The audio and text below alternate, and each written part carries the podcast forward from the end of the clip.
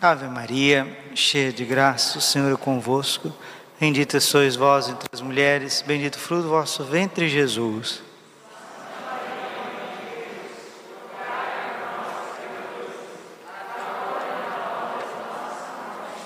Vinde Espírito Santo, vinde por meio da poderosa intercessão. Imaculado coração de Maria, vossa amadíssima. Podemos sentar um pouquinho. Jesus, manso e humilde de coração.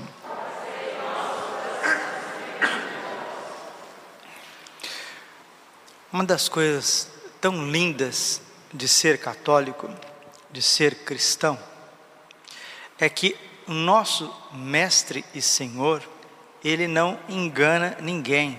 Jesus não engana ninguém.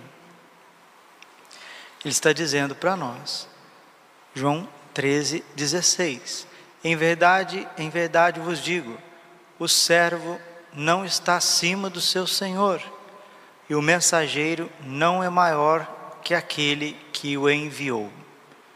Jesus está dizendo isso, mostrando para nós que ser cristão seguir nosso Senhor Jesus Cristo não é um mar de rosas.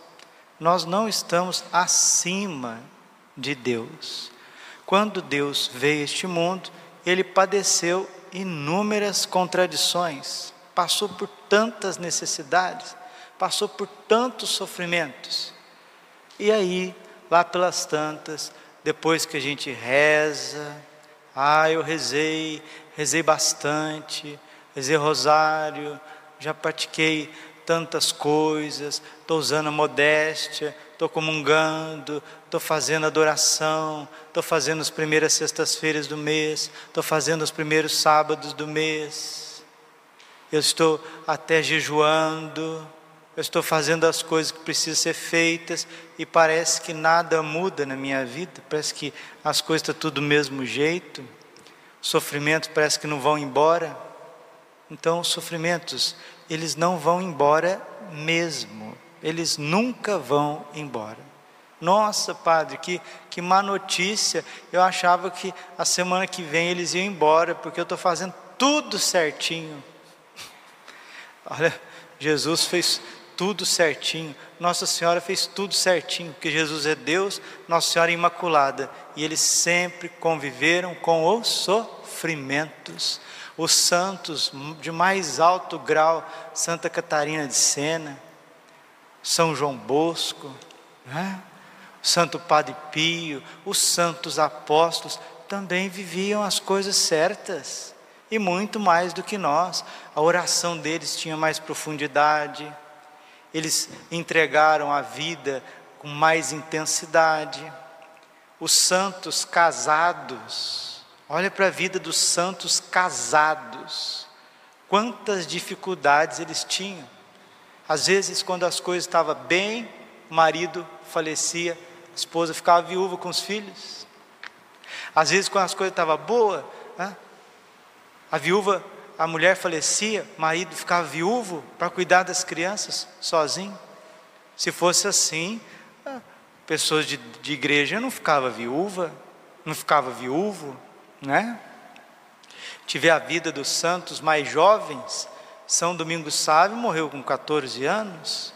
Esse santo pouco conhecido, graças a Deus, ele já está ficando mais conhecido, vai ficar cada vez mais. São Rafael Arnaiz, um santo espanhol, morreu com 28 anos. O menino só queria entregar a vida dele para Deus cada vez mais.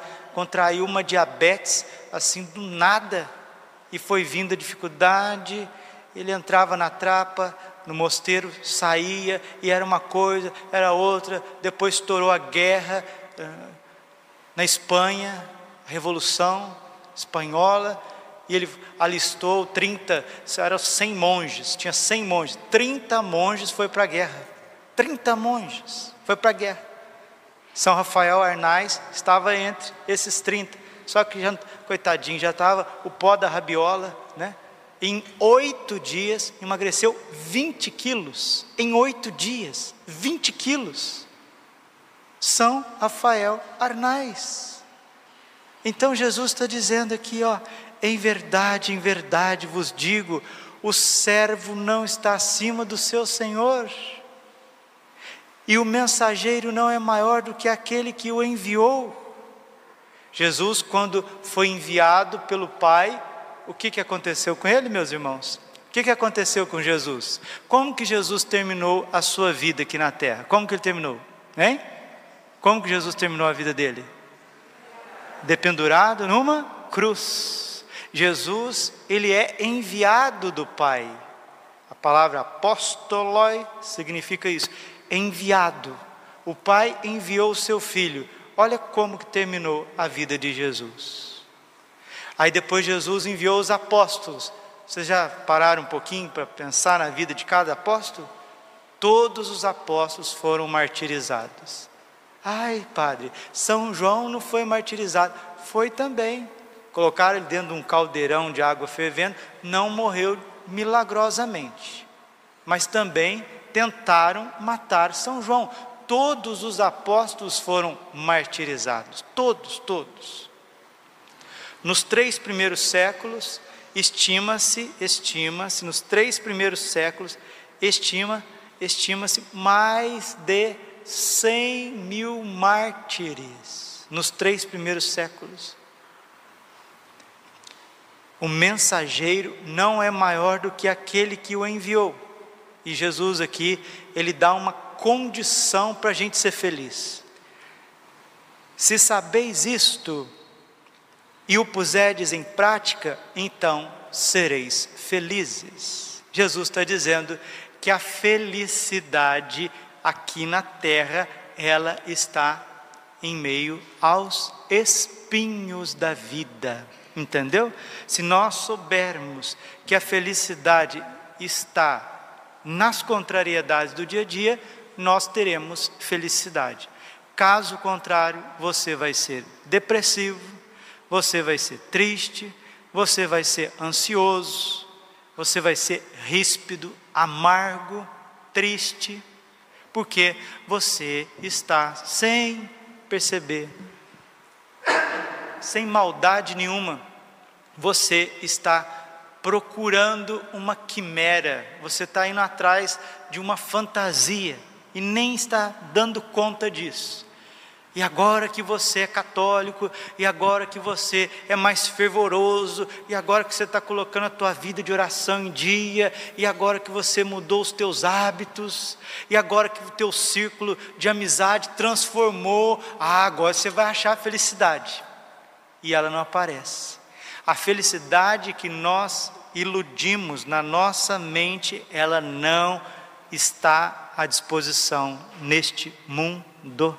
É isso que Jesus está falando. Se você compreender isso, que você não vai conseguir ser feliz neste mundo do jeito que o teu coração quer, você vai ser feliz neste mundo.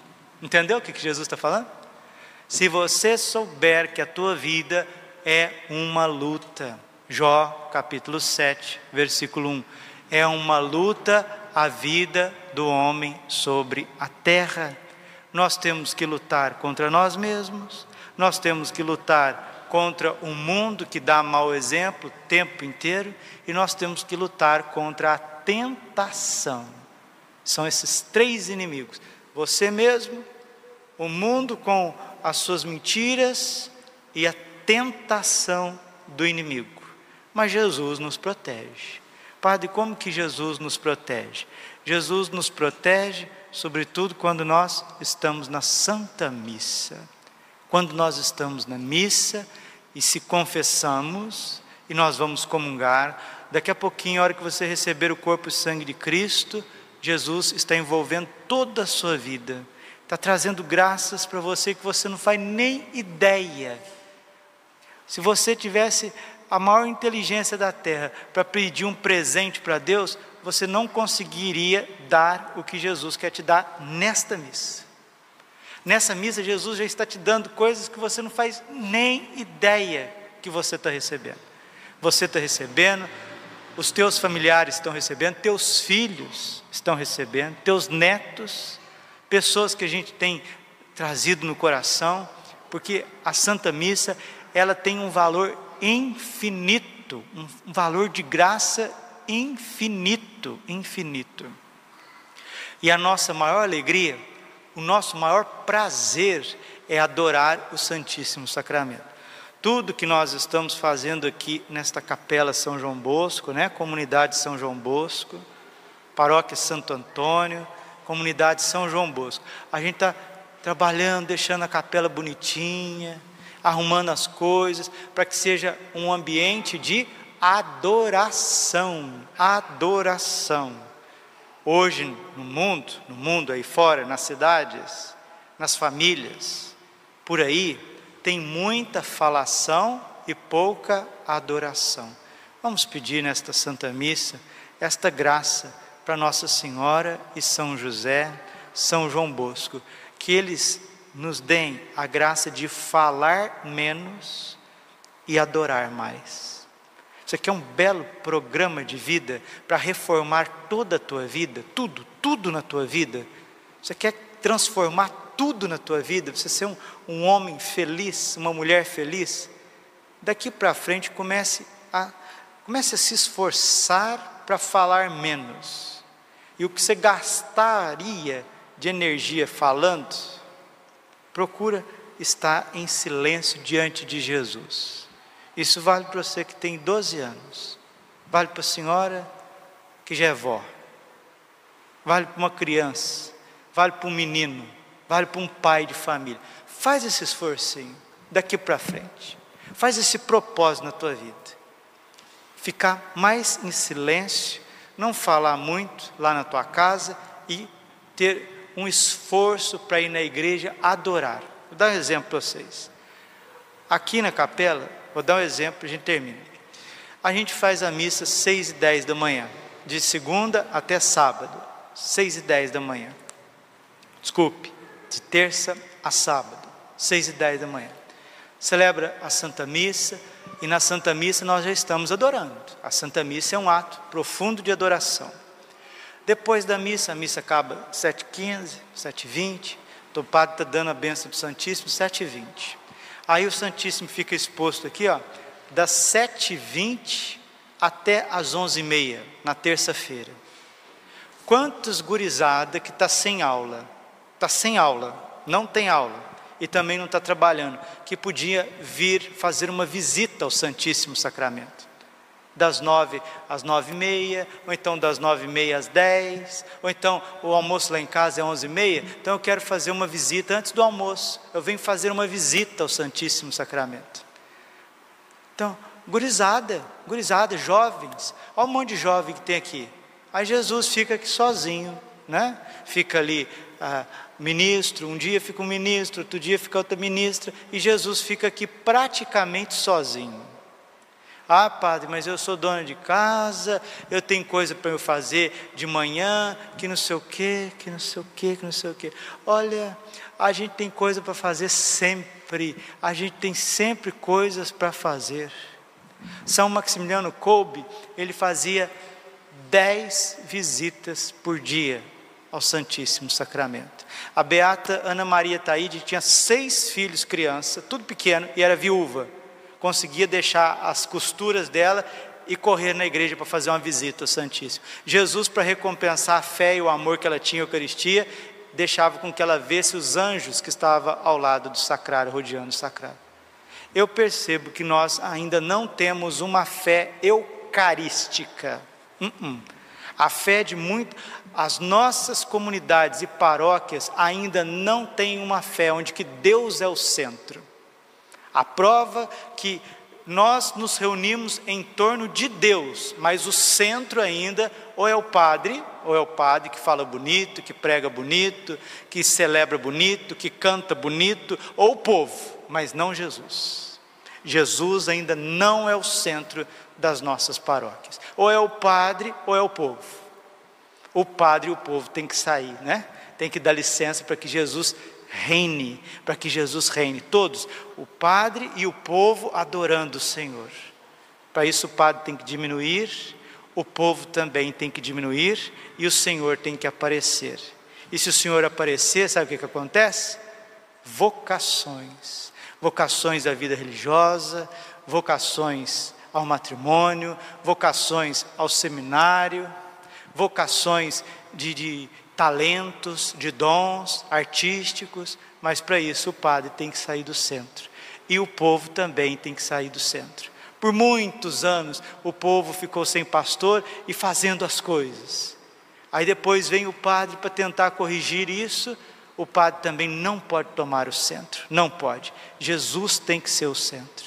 Aí a igreja vai para frente, em qualquer lugar da face da terra. Se souber, souberdes disso, sereis felizes. Glória ao Pai, ao Filho e ao Espírito Santo, como era no princípio, agora e sempre. Coração imaculado de Maria, confiança, saúde e vitória.